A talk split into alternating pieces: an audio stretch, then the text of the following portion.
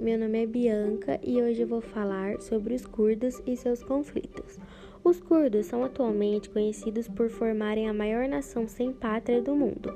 Trata-se de uma etnia composta por mais de 40 milhões de pessoas que habitam regiões do Iraque, Irã, Síria e Turquia. Os curdos sofrem duras repressões dos países onde habitam. No Iraque, a ditadura de Saddam executou milhões de curdos.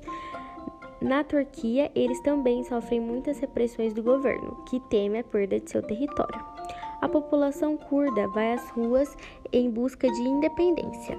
A independência e criação de um Estado curdo, ou Kurdistão, como reivindicam os curdos, é muito improvável, uma vez que o território do novo país ocuparia todo o centro-sul da Turquia e partes da Síria e do Iraque, uma região extremamente estratégica por conter as nascentes dos rios Tigres e Eufrates, que abastecem boa parte do Oriente Médio.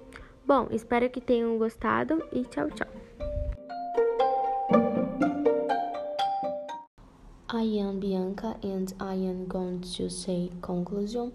Romeo and Juliet is not direct and love story. Romeo and Juliet div about impulse and other teaches about immediate when analysis in the love with we have no size 19th century is not the master of the play and the start of young peoples.